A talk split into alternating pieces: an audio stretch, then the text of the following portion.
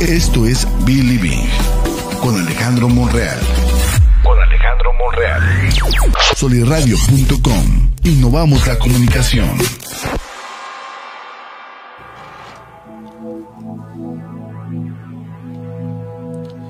¿Qué tenemos DJ rápidamente? Ah, no, ¿verdad?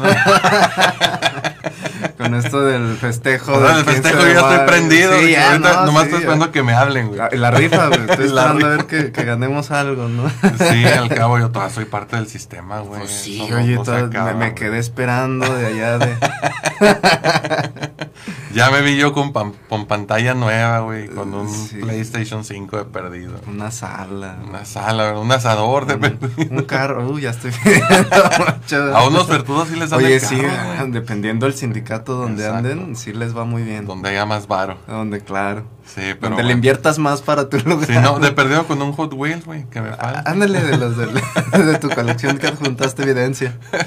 Que tanto son 25 pesitos, ¿verdad? Pues sí, oye. Oye, antes que costaban a 10, por cierto. Oye, sí, no, pues. Hasta pero- 9, 9 pesos llegué a ver los Hot Wheels cuando eran completamente de, de fierro los carritos. Que, que sí andabas matando a los. sí, amigos, no, es igual que los celulares, ¿no? Que- ya, ya sé, bien, bien durotes. Qué bueno que esos no, no suplieron a la chancla voladora, güey. Si no, este imagínate. traeremos acá como que deformidades en la cabeza. Ah, no se crean, no, no, no. No a la chancla voladora, por favor, ya lo hemos dicho aquí varias veces. Sí, no. ¿Qué onda, Fer? ¿Cómo estás? Muy bien, muchas gracias. Este, bien emocionado, contento. ¿Tú qué onda? También, gracias. Ya se está conectando por acá la gente. Fíjate, saludos a Maribel TR, a Javi Vélez que también nos están viendo. Anímense a, participar, dejen sus comentarios porque pues este capítulo va a estar chido. ¿Quién, quién no ha tenido un maestro en, en su vida? no Yo creo que son pocos los desafortunados, pero desde el kinder, ¿no? Yo no sé si te acuerdas Sí, tú de tu maestra de kinder o maestro de kinder, que es muy raro, por cierto. Ahora ya como que ha sido un poco más común ver eh, casos de hombres dedicados a la docencia en el nivel preescolar, pero antes como que era Ah, sí. una actividad casi casi exclusiva de, de las mujeres, ¿no? Y ahora me parece padre que también los hombres estén animando, ¿no? A, a- a sacar esa parte suya que también es, es, este una cuestión maternal, ¿no? También Sí. pueden proveer de afecto, también pueden proveer de acompañamiento y también pueden ser cálidos orientando y guiando esas conductas de, de los menores desde el preescolar. Ya cuando te tocaba maestro a partir de la primaria, incluso secundaria, como que te, te empezaba a dar miedo. Te incomodaba, ¿no? Sí, Ay, va a te incomodaba. Oh, va a tocar un profe y va a ser bien maestro. regañón. Sí, no sé cuál haya sido tu experiencia. Creo que mi primer maestro varón lo tuve en segundo de primaria. Ajá. Que por cierto estuve en la primaria año de Juárez, turno vespertino, ahí por la colonia Nuevo Torreón. Eh, ya ni se han de acordar de, de los alumnos, quién sabe cuántas almas hayan pasado por ahí, pero sí me acuerdo de, de mis maestros, ¿no? Uno de ellos fue el profe Carlos. Pero bueno, título de hoy, Fer, vocación o masoquismo, Masoquismo. ser docente en el siglo XXI. ¿Qué onda tú? Y, y de- deja tú, ¿no? O sea, del siglo XXI aquí en la región, ¿no? Porque también sí hay que regionalizarlo, porque si nos vamos a Suiza o a otros países donde claramente el sistema educativo está, pues ahora sí que es muy diferente al de aquí Ajá, y hasta nos darían ganas de irnos para allá, ¿no? ajá. Este, sin embargo, este, pues vamos a hablar de, de lo de aquí, lo Ajá. regional. Para dejarlo claro. Para dejarlo claro. Sí, pero si nos están escuchando ya por Finlandia, por algún otro país europeo, van a decir, ah, caray, pues están contando una historia de terror. No, no.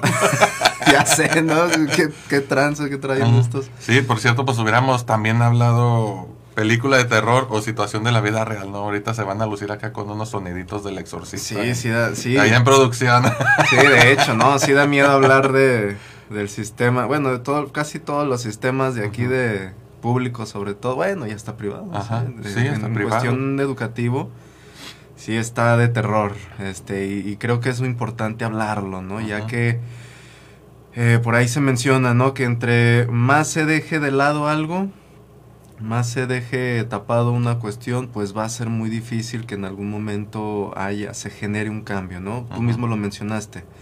Eh, es- era muy raro antes ver en, el- en- en las guarderías mm, maestros, ¿no? Mm. educadores masculinos, Ajá. nada más eran puras mujeres, pero poco a poco se ha ido abriendo en cuestión de, de género Ujú. Eh, esa parte y pues ha abierto ese paradigma, ¿no? Y, y creo que tiene mucho que ver con los movimientos, con que se hable, con que se denuncien los, los, los, los sistemas, etcétera. Y Ajá. entonces creo que este es muy buen este lugar para hablar de esto y, y que genere cambio y movimiento, ¿no?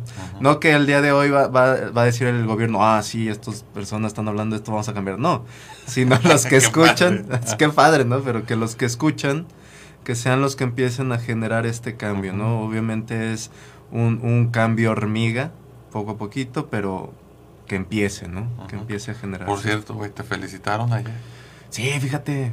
Sí, sí hubo varios este, alumnos de ahí, de, de, sobre todo de Vizcaya. Ajá. Me estuvieron este, felicitando, pues mi mamá, mi esposa, amigos, estuvieron fe- felicitando.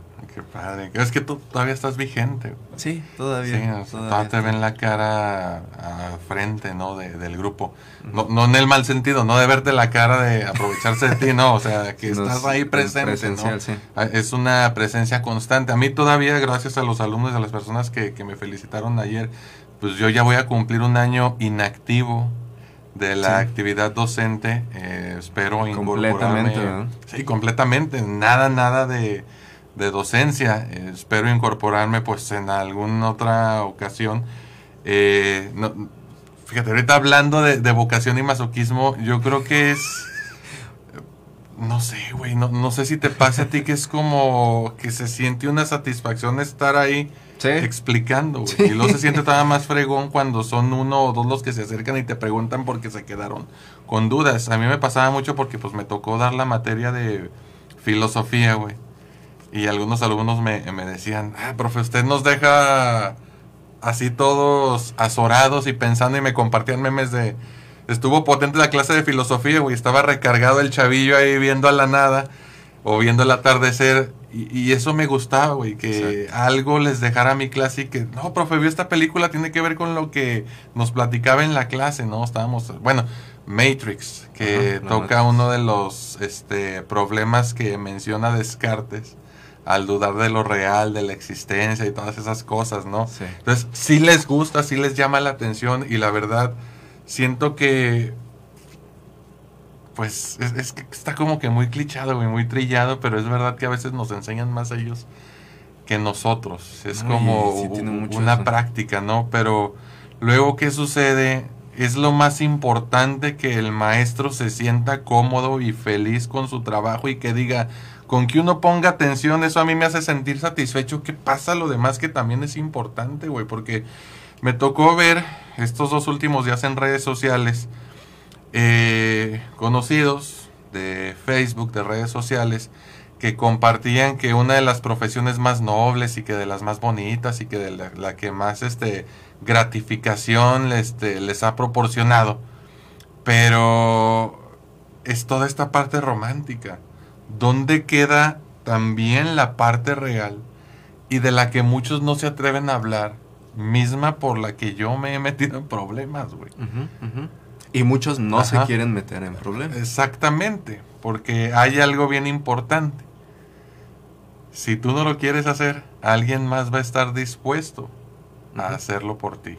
Y entonces ahí ponen al maestro entre la espada y la pared y si nos vamos a la pirámide de, de Maslow, pues si no tengo yo mis necesidades eh, fisiológicas satisfechas, es decir, si no como, si no tomo agua, si no conservo un estado de salud eh, relativamente bueno, pues entonces no voy a poder hacer todo lo que está arriba de eso. Entonces, qué miedo quedarme sin trabajo, dirán algunos compañeros docentes, ¿no? Entonces, prefiero aguantarme, prefiero callarme en lugar, en lugar de exigir condiciones laborales ya no óptimas, güey.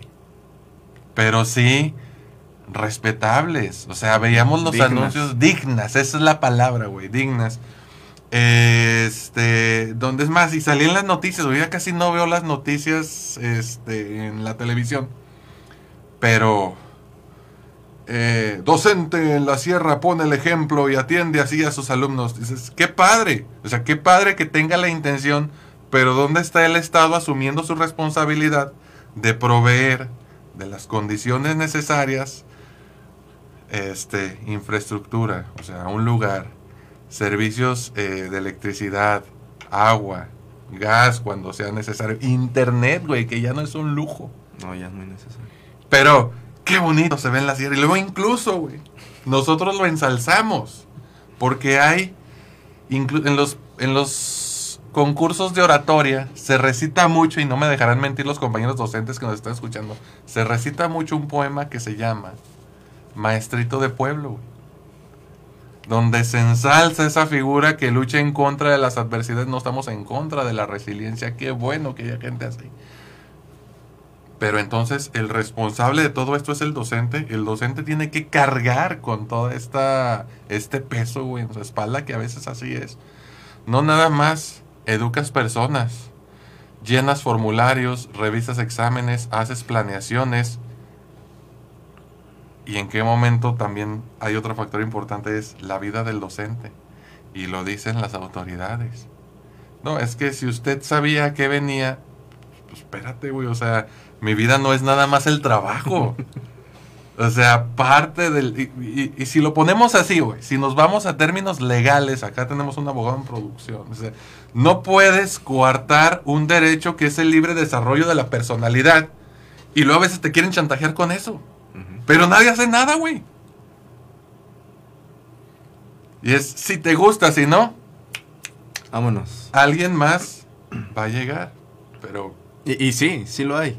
Va- hay una fila ahí que quiere entrar al sistema. Ajá. Fíjate, ahorita que estás mencionando, describiéndome la figura del docente, me vino a la mente la figura del mártir en la religión. Mm, Es esta imagen del mártir que es una persona negada, sacrificada, eh, que se está fregando todos los días por dar, por esta cuestión altruista, sin, sin nada a cambio, Ajá. se está matando. Ajá. La gente, la sociedad lo mata, lo lastima, lo hiere, lo destruye. Llega un momento en el que lo mata y ¿qué sucede? Que es tan, tan divino, tan, tan esta cuestión bondadosa que dio todo por nada, que se santifica, Ajá. ¿sí? Entonces al momento de santificar, pues ¿qué es? Una divinidad. Ajá. Sigue el ejemplo. Ajá. Tú así como ese santo deberías de ser así. Deberías. Si te das cuenta es eso, ¿no? Están buscando mártires. Ajá. Están buscando esta figura del mártir. Com- Como, la religión funciona por cuestión de sugestión, de control, bla, bla, bla. Así funciona en este sistema educativo. Te pongo esta imagen del, del, del mártir, del docente mártir abnegado que tiene que dar todo por el todo, aunque no hay recursos. Es que estamos en un país donde no hay recursos, donde no podemos dar más, porque bla, bla, bla. Te lo manejan así. Ajá. Entonces no te podemos dar esos recursos, tú debes por esta cuestión de que tú tienes la vocación y el perfil, si no entonces ¿qué haces aquí? Ajá. ¿Sí? Fíjate, eh, estoy en la carrera de, de educación dando clases. Este, estoy en la, en la materia ahorita de orientación educativa y vocacional. Y ya están en noveno cuatrimestre los, los chavos ahí de Vizcaya. Entonces, este, en esa, en esa materia, pues ya es su último cuatri. Y justo la, la primer clase les pregunté, la primer clase de contenido, les pregunté, a ver, imagínense un día están todo el día, llegan, es lo mismo. Al día siguiente llegan, es lo mismo. Cansancio, trabajo. Al día siguiente otra vez, lo mismo, lo mismo, lo mismo, lo mismo. Todos los días, todos los días, trabajo, cansancio, nadie te apoya, tú estás solo, tú haces más, tienes que dar más, bla, bla, bla. Así les describí. Les describí al docente esto que mencionaste. Les dije, ustedes están complet eh, de seguro ustedes ya han estado yendo a prácticas, a- también algunos de ustedes sé que ya están empezando a trabajar. ¿Qué onda? ¿Saben verdad que esto sí es cierto? Me dicen, sí, está cañón, está difícil. Y les dije, ah, ok, y si ya saben todo esto, ¿qué los hace seguir aquí? Y todos así. Ah, caray. La cabrón. la, cara de, la cara de, ah, caray. Ajá. A- al principio les dije, no, no, o sea, no les estoy diciendo que estén mal o Ajá. corran o, huyan o este es su Ajá. momento, no, sino realmente pregúntense, ¿por qué a pesar de saber todo esto, ustedes siguen aquí? Ajá. Y ya les di chance que, que reflexionaron un ratito y empezaban, ¿no? Bueno, es que con esto.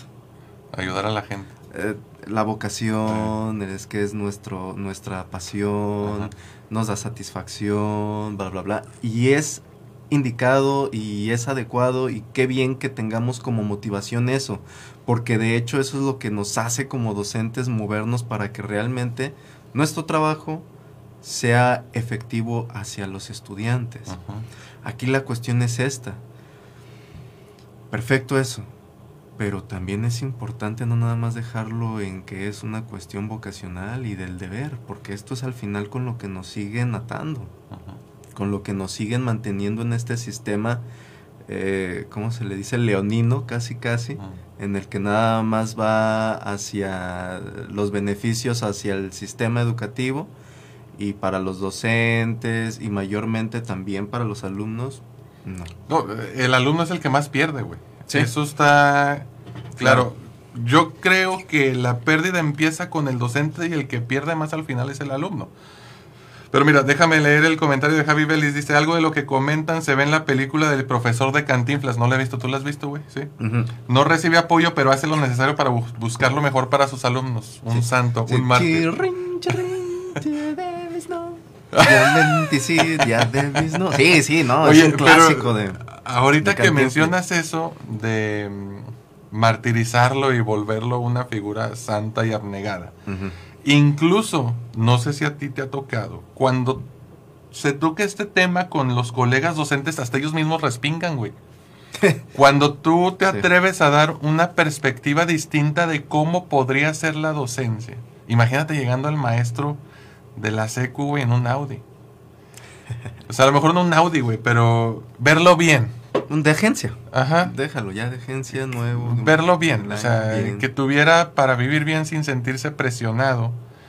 Este, bueno, y a lo mejor algunos ejemplos de básica, pues sí tienen como que estas prestaciones, ¿no? Pero, Pero fíjate que tienen que dobletear turnos a veces Ajá. para que les vaya así.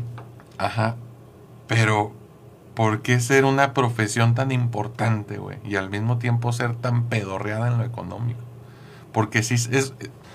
Vamos a poner el ejemplo de las dos profesiones más y mejor valoradas socialmente en México, güey.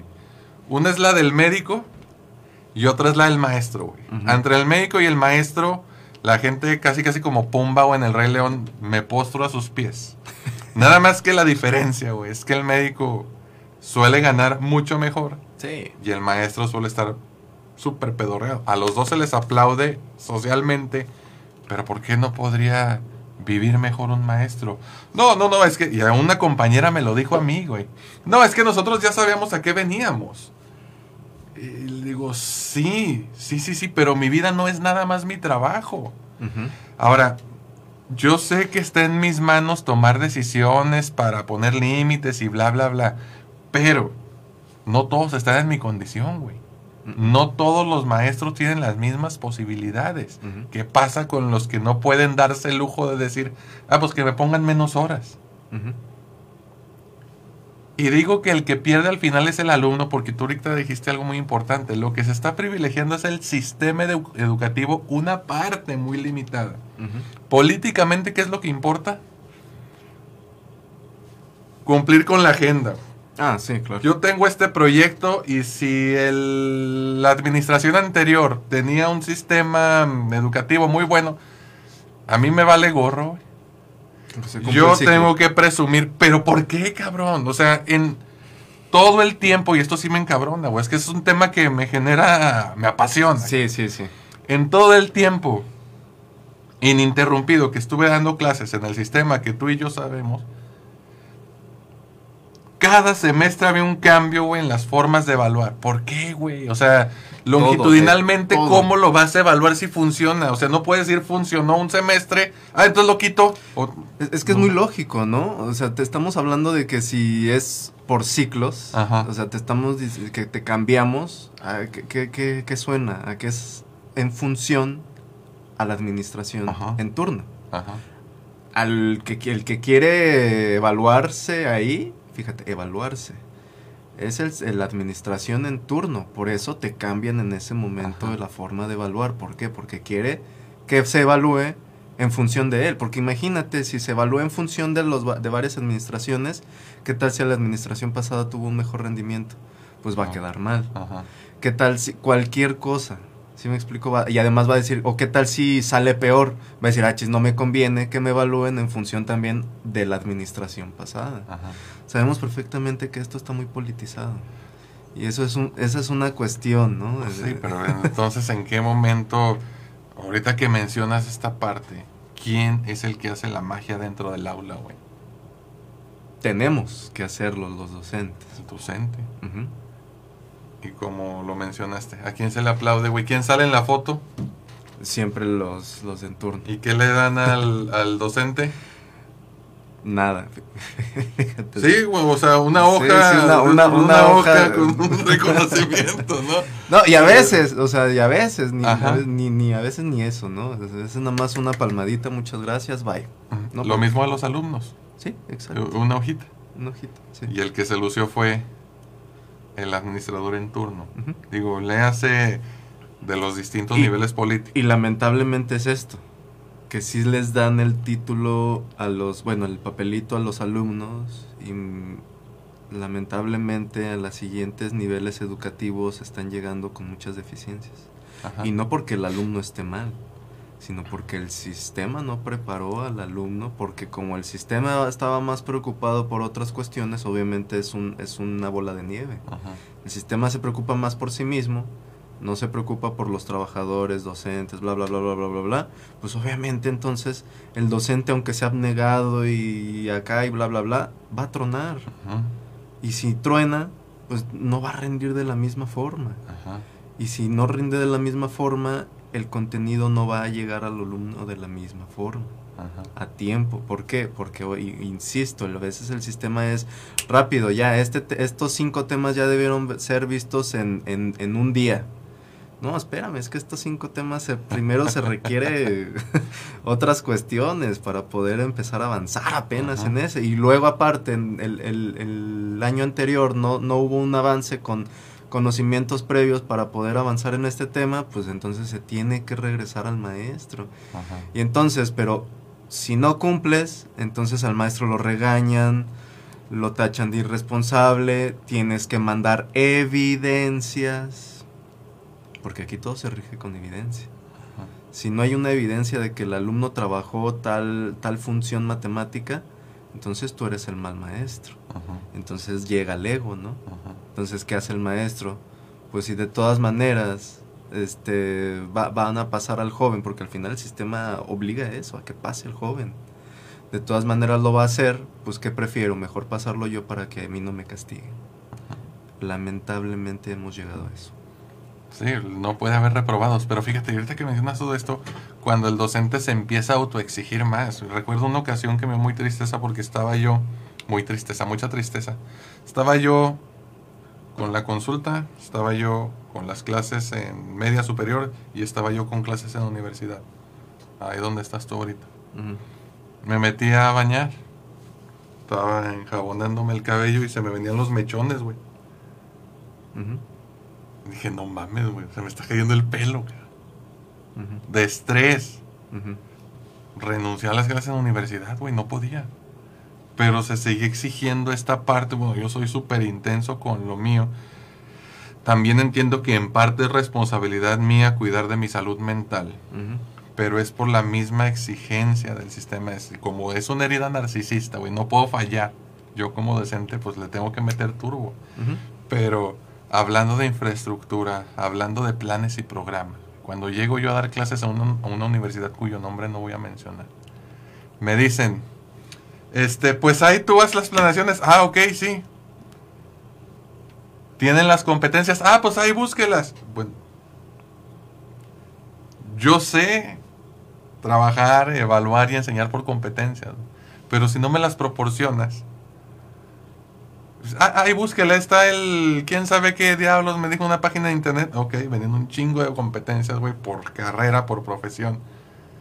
Encuentro las de psicología, era un mundo, güey. Si no me especifican, yo voy a empezar a trabajar lo que yo quiera. Pero luego, después, con base en qué te mide esa universidad, si no te proporcionó el material. ¿Me explico? Hablando de que no puedes reprobar a nadie y que es, pues, ay, yo creo que tú te has topado con alumnos que en cuestión de rendimiento no han desarrollado la competencia, no tienen elementos para que nosotros digamos, ah, pues sí, ah, ahí la lleva de perdido en desarrollo, ¿no? Es pásalo. Cuestiones hasta éticas, ¿no? Sí, no, y me tocó saber de un grupo de X escuela que todos sacaron 10 en cálculo, güey, cuando llegaron al TEC ninguno pasó el examen. El de admisión, güey, o sea, ni siquiera el de cálculo. ¿Cómo van a sacar todo un grupo 10 en cálculo, güey? O sea, puros genios. O sea, ni alguien tan bueno en matemáticas saca calificación perfecta en cálculo. güey. Pero ¿cómo se habrá sentido de presionado o de irresponsable ese docente? Digo, no sé qué pudo haber pasado ahí. Es, No es sé una rebeldía, ¿no? El sistema, Pues, esos 10. Tal vez. Se ve, se ve. Tal vez, tal vez, dice, dice Lulis Cuevas. y no se diga en el ámbito de la escuela privada, el maestro tiene que pasar alumnos que no reprueben, ya que importa más el monto de la colegiatura que aporta que el aprendizaje que adquiera. Exacto. Matrícula puede más que inteligencia o que competencia, ¿no? Ya me enojé, güey, ya me vale. Sí, no, es que sí, sí, sí, no, la verdad. Sí, no, qué, difícil esta cuestión en la que, pues ya el, el- el- Es que estamos inmersos en este sistema. Eh, el sistema en el que las personas que hacen escuelas, universidades, lo ven como un negocio. Lo ven como una forma de negociar. Sabemos perfectamente que muchísimos sistemas públicos educativos se crean en función a estrategias políticas. También lo sabemos. Sabemos perfectamente que por qué a veces algunos sindicatos, aunque están ahí, no te ayudan, no te apoyan. Sindicatos. Exacto, porque también tienen muchísima cuestión en la que están coludidos de esa parte. Ajá. Entonces, si esa cuestión solamente se está enfocando en ellos, pues difícilmente nosotros vamos a poder enfocarnos al- al- a la educación, a lo que realmente es el objetivo de una escuela, de una Ajá. institución educativa. Ajá. O se están preocupando más por el día a día en cuestiones públicas, por, por ya la agenda, porque al final eso es lo que les importa a ellos, al fin de todas maneras van a ganar lo mismo. Ajá. Y en cuestiones privadas, pues prefiero más que se mantenga el alumno y que, y que ahí cuídamelo, porfa, ¿no? Ajá. Entonces ahí consiéntemelo. Entonces, ¿en qué momento, qué, qué tanta parte nos está dando chance el sistema de ser esta figura que según el mismo sistema aplaude tanto y busca y, y homenajea tanto? Ajá. Nos exigen que seamos esta figura mártir del docente perfecto, abnegado, sacrificado, porque tú hace ratito mencionaste, sí nos asignan horas, pero esas horas son nada más las de papel y las que nos pagan.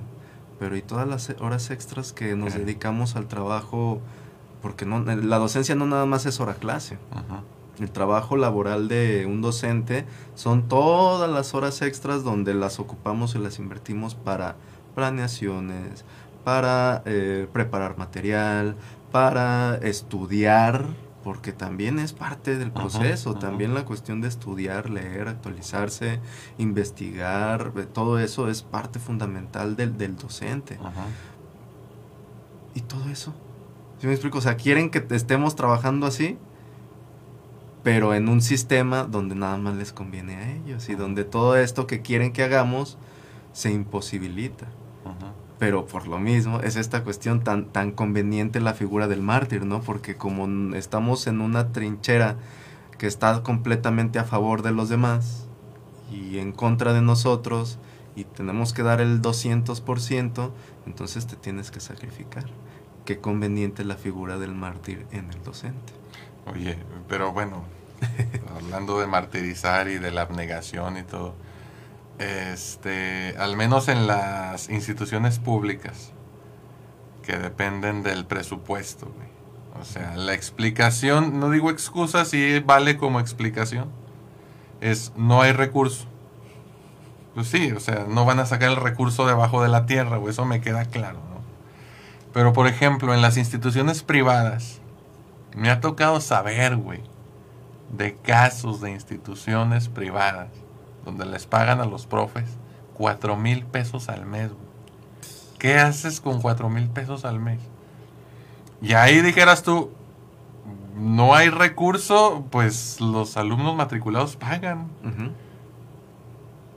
Pero sienten que les pagan la millonada, güey. ¿Quién vive? Ya no bien, güey, sino más o menos con cuatro mil pesos al mes. No, ya.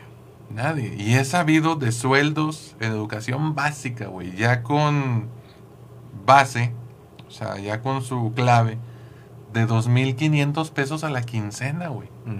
En ranchitos, o sea, gente de la ciudad que tiene que ir a las afueras, gastar gasolina, gastar en alimentos para recibir un sueldo de 5 Y, y en residencia, ¿no? Porque tienen Ajá. que quedarse ahí. Algunos se tienen que quedar y otros viajan, este, los que están más cerca, pues. Eso dignifica, cabrón. No. Nada. Pero vuelva a la pregunta, ¿vocación o masoquismo? O las dos. Pues tu compañera dijo, ¿no? Fíjate, es que es, ah, sabemos que estamos aquí por eso. Eh, Sí, claramente es vocación, tenemos esa vocación. Bueno, eh, muy bien. Este, sabemos que los que creo creo que se podría decir que los que estamos enojados y, y estamos peleando porque queremos dar un buen trabajo, se nota nuestra vocación ahí, ¿no? Que queremos este trabajo, lo hacemos porque queremos algo que nos reditúe del valor proporcional a lo que hacemos. ¿Sí? Ok. Sabemos que hay unos que tampoco tienen vocación. Ah, muchos. Muchísimos. Chingos. Muchísimos que no tienen vocación. Y que están ahí porque sabemos perfectamente que aunque nosotros sabemos que hay injusticias dentro del sistema y dentro de lo del, del- del pago, por así decir, de, las, de los honorarios hacia el docente, hay injusticia. Si hay algunas cuestiones que a muchas personas les interesa. ¿Sí? Claro, bueno, hay un nombre para eso, güey. Mamar del presupuesto. Exactamente. y luego. Es eso, ¿no? Sabemos perfectamente que hay personas que les, se buscan este bases y todo esto por cuestiones que les conviene nada más para recibir. Oye, güey, luego supe, me contaron de una institución que tenía encargado de centro de cómputo y ni siquiera tenían centro de cómputo, güey. Fíjate. Exacto. Sí, sí, sí, no. Pero, bueno, mira, dice Cristian de la Fuente, hablando de la vocación, la vocación es una convicción. El sistema no busca convicciones, busca figuras donde importan más las formas que los fondos. Así es, productor. Y nos dice César Pantoja, excelente programa. Pregunta, ¿qué características o cualidades consideran que debe tener un buen docente actualmente? Porque hay cada caso de profes. Sí, exacto, no es lo que estábamos hablando, Ajá. que hay personas, eh, lamentablemente, eh, de, de una plantilla de docentes puedes encontrar el 20 o 30% que son este tipo de docentes que sí tienen la vocación en un lugar donde no quieren vocación, como ya se mencionó, ¿no? Ajá. Eh, y el 70-80% son personas que están ahí por que les dijeron que les iba a ir muy bien ahí, Ajá. ¿sí? Y es decir, no les gusta su trabajo, pero les gusta la paga. Entonces, como no hacen este trabajo, pues nada más se centran en la paga. Y está más, más difícil, ¿no? Porque imagínate si nosotros que a veces tenemos esta, este perfil, esta vocación por rendir y a veces no rendimos, Ajá. imagínate estos maestros, pues a ellos les vale.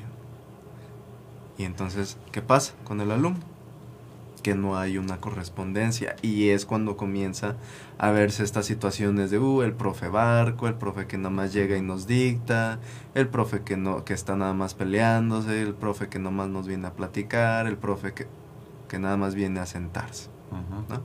¿Y cuáles crees, respondiendo a la pregunta de César, que serían esas cualidades? Bueno. Apasionado creo que es una. Sí, sí, o sea, tiene que gustar lo que enseña. Sí, tienes que estar apasionado por, por estar ahí. Se, se ve desde que entra el docente, ¿no? Si un docente entra encorvado, cansado y se, con cara de aburrido, desde ahí ya te está diciendo que ese no es un docente de vocación. Ajá. Está ahí por otras cuestiones. Esa persona, el docente que entra contento, bien, y empieza luego, ¿qué onda muchachos? A saludar y a ver, ¿qué onda? ¿Qué vamos a hacer? Mira, vamos a platicar. Y empieza a platicar, a hablar del tema eh, empieza a generar movimiento, empieza a generar ideas en los alumnos, empieza a, a generar interés, fíjate, generar interés al alumno por la materia, por estudiar, por crecer, esas son unas de las características principales del docente, porque sabemos perfectamente que sí, el contenido y la materia importa, pero lo que importa más es cómo hacer que el alumno se interese, en ello. Porque si tú empiezas pensando, estudien esto, que el alumno se va a interesar por sí mismo, ahí ya perdiste. Tienes que hacer que el alumno se interese por saber qué, qué, qué, qué va a estudiar, qué va a aprender. Porque fíjate, el alumno llega con mucho, con esta, este esperanza o con este como hambre de a ver qué. Pero se empieza a dar cuenta que no hay esta respuesta o esta correspondencia, pues no se interesa y empieza a ver este tipo de alumnos indiferentes, que se empieza como a, acostumbrar a que la mayoría de los docentes no están conectados o no quieren conectar con ellos. Ah, y, esto es lo que se trabaja en, estas carreras, ¿no? enfocadas en la educación, que no nada más lo importante es el contenido, sino cómo haces que el alumno se integre al contenido y se integre a la escuela. Eso es fundamental. Ok, muy bien, totalmente de acuerdo, Fer. Dice Lolis Cuevas, ahí es cuando la educación se convierte en un negocio que no es, perdón, la educación se convierte en un negocio, no es una inversión al conocimiento y al futuro. A ver, no le entendemos. Ahí es cuando la educación se convierte en un negocio, no en una inversión al conocimiento y al futuro que se vislumbra con ello. Fíjate que yo, para mí no, no habría problema que la educación fuera un negocio, siempre y cuando fuera un negocio redituable para ambas partes. O sea, que los privados que proporcionan servicios educativos, cumplan, pero que también el alumno y los padres del alumno se beneficien, o sea, realmente reciban algo por lo que están pagando. Creo que hay pocos colegios que realmente hacen eso, ¿no? Muchas veces se piensa que lo que se paga es el certificado o lo que se paga es el título, no, o sea, yo creo que lo que se paga y lo que paga también la gente con sus impuestos, hablando de la educación pública, es todo el proceso las competencias que ahí se desarrollan, los aprendizajes esperados, los conocimientos, las actitudes. No el papel, güey. El papel a final de cuentas solamente es eh, aquello que certifica que efectivamente una persona estuvo cursando estudios de tal o cual nivel.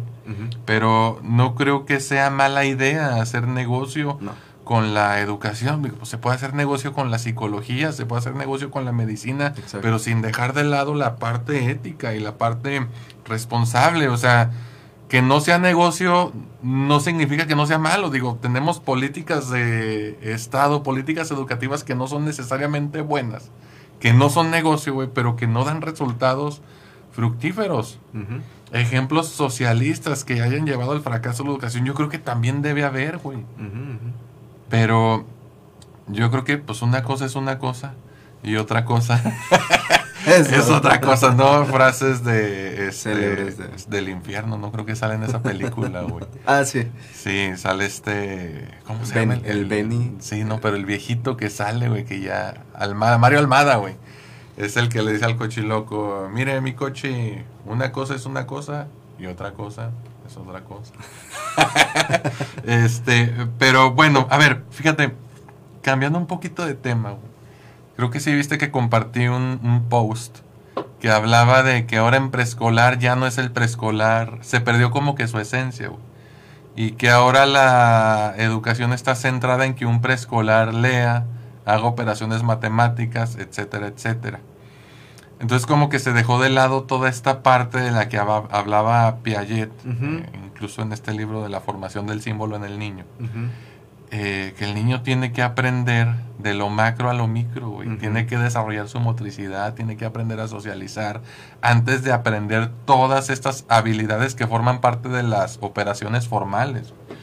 Pero ya se lo quieren meter a huevo y como que también se privilegió esta parte de la docencia que transmite conocimientos técnicos y necesariamente que tienen que ver con A más A o 1 más 1, etcétera, etcétera. ¿Dónde queda este juego de jugar por jugar, güey? De socializar por socializar. Yo me acuerdo, yo me acuerdo que íbamos al kinder, güey, y era divertido, güey. No, no ibas a hacer actividades rutinarias. Era todo muy diverso, güey. no- no ibas a responsabilizarte de Ajá, entregar algo, exacto. de lograr algo. Entonces como que también ahora existe la presión sobre los maestros de que tienen que transmitir a huevo un conocimiento de un área. No, güey. Tú, tú lo- tú lo específica. mencionaste algo. También nosotros educamos la cotidianidad. O sea, a través de la filosofía se desarrollan otras cuestiones que no necesariamente son académicas y que yo siento que lo han querido manejar como que muy específico, pero se pierde la esencia porque igual ya lo academizaron tanto, güey. Y creo que sabes a qué me refiero, me refiero a construyete. O sea, es, aquí están todas las actividades que van a llevar. No, güey, o sea, eso se da... Yo siento que se le perdió, lo critiqué, sí. lo critiqué mucho, me regañaban mucho, pero francamente no estoy de acuerdo yo con que se academice la socialización. Se vicia, güey, desde mi perspectiva.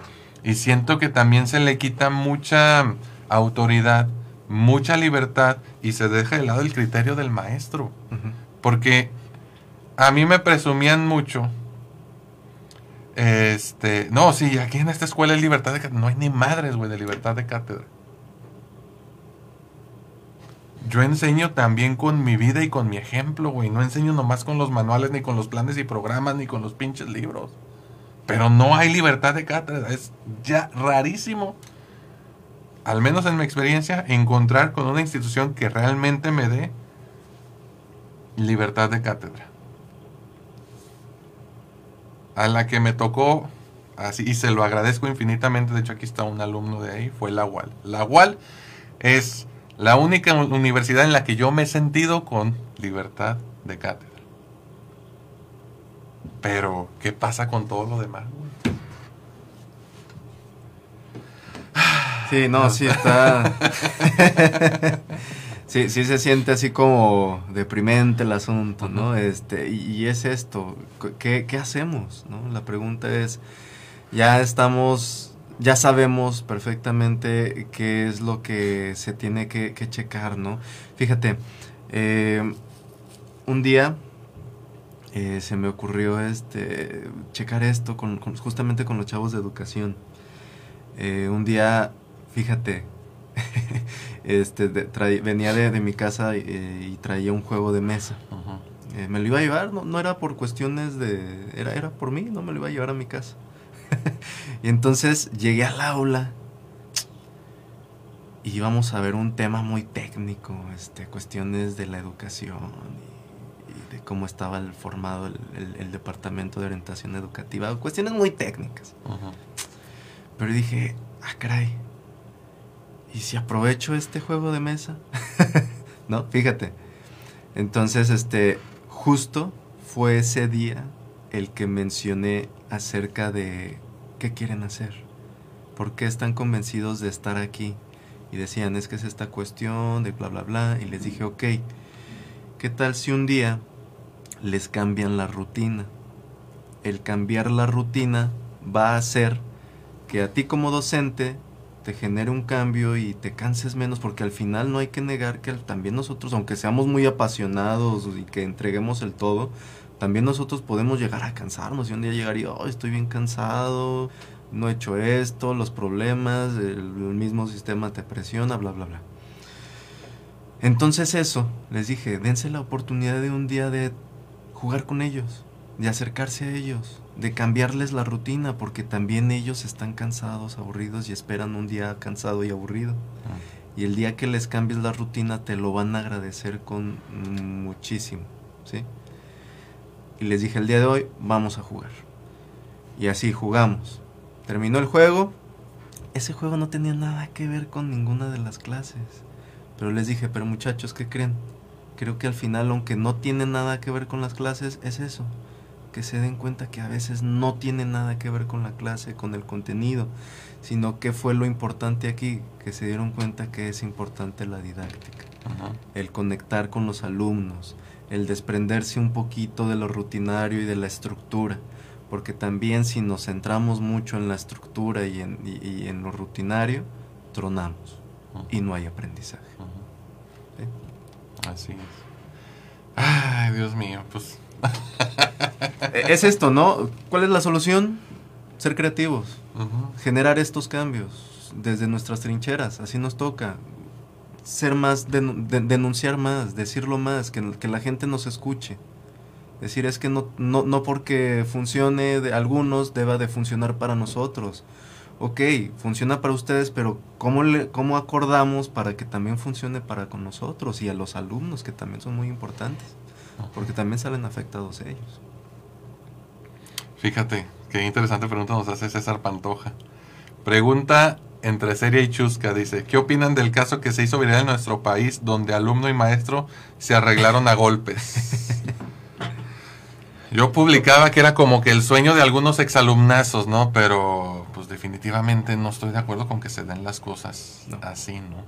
Eh, me parece que tiene que ver o es parte de la problemática gen- general que ahorita mencionamos. O sea, para que un docente y un alumno se agarren a golpes, digo, tiene que estar pasando algo muy malo sistemáticamente hablando. Sí, desde ahí me pregunto qué pasó con el filtro para que Ajá. el maestro llegue ahí, ¿no? O sea, no hubo una evaluación profunda. Ujú.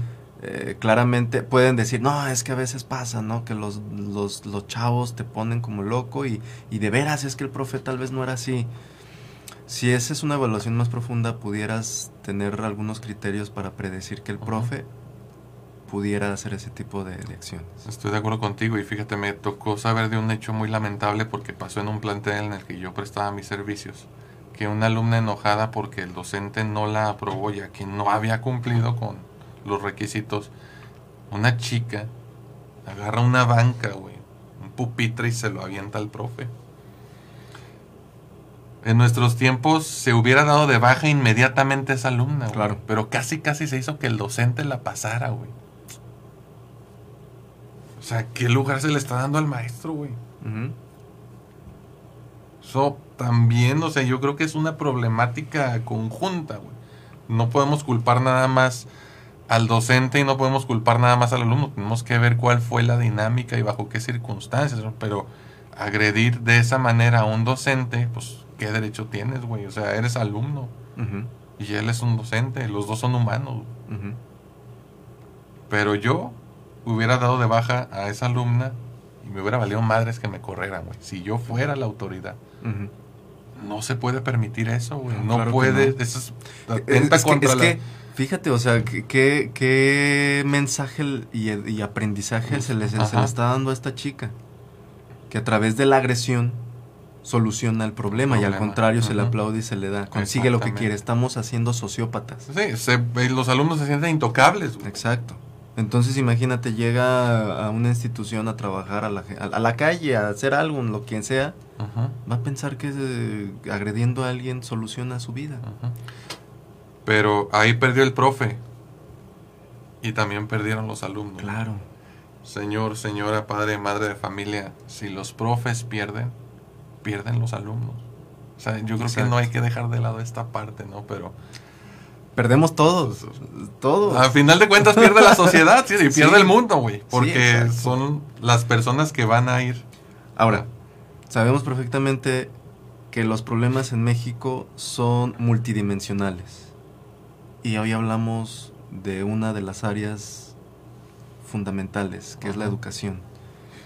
Imagínate, si esto comenzara a acomodarse, sabemos perfectamente que no nada más con acomodar lo educativo va a solucionarse todo. Pero esto es lo que se hay que trabajar en esta área, en conjunto con las Ajá. demás. Así es. Pues se nos acabó el tiempo, Fer, qué lamentable. Este es otro programa de esos que le debemos de sacar más partes, ¿no? Falta, falta, falta. Pero bueno, oye, ¿dónde te encuentran en Gómez? En Gómez, en eh, calle Constitución, entre Hidalgo y eh, Morelos, ahí en el centro de Gómez. Redes sociales, mi fe. Eh, Fernando López Rosas, en Facebook me encuentran así, y en, en TikTok Fernando López Rosas, y en Instagram como Fer Lop Ross. Excelente, muy bien, pues ya saben, también a Believing en general nos encuentran en Facebook e Instagram como arroba BelievingMX, ya también estamos por ahí trabajando en la página de, YouTube, ¿verdad? Sí, ya, estamos. A mí personalmente me encuentran en Facebook, Twitter e Instagram, como, ah, y en TikTok como arroba psicomonreal, todo pegado Monreal con una R pues Believing aquí en Torreón estamos ubicados en la avenida Santiago Lavín número 647 en la colonia, no, 467 colonia Las Margaritas. Pues bueno, Fernando López Rosas, Alejandro Monreal, recuerden que están en la casa del podcast en La Laguna, esto es solirradio.com. Nos vemos en otro programa más adelante, cuídense mucho. Bye bye. Bye bye bye. Libertad en comunicación. Solirradio.com. Suscríbete en Spotify.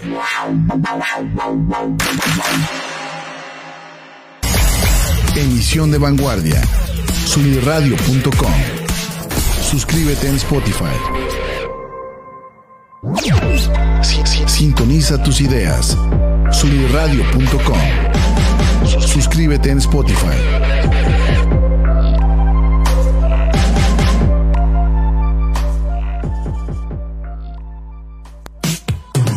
soy Ani Aguirre y te quiero invitar a que escuches Martecitos, todos los martes a las 11 de la mañana en vivo por soliradio.com, por soliradio.com, donde ponemos sobre la mesa historias inspiradoras, temas que nos inquietan y nos gustan, como en cualquier buena reunión de amigos. Café y acompáñanos. Entra a soliradio.com y conócenos. Suscríbete en Spotify.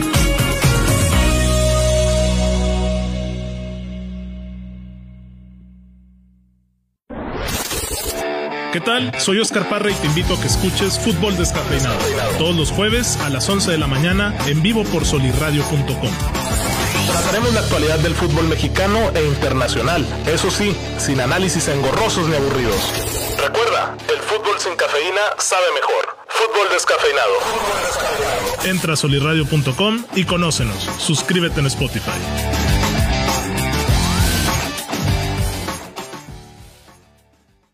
Hola mis queridos híbridos digitales, somos Arturo Castañeda e Israel Navarro. Los invitamos a que nos escuchen en Universo RH todos los miércoles en punto de las 10 de la mañana en vivo por soliradio.com. En este programa veremos temas de cultura organizacional, liderazgo, gestión de talento, desarrollo profesional, ambiente de trabajo, entre otros temas de vanguardia. En Universo RH resaltamos la importancia del factor humano en todos los ámbitos. Los esperamos. Entra a soliradio.com y conócenos. Suscríbete en Spotify.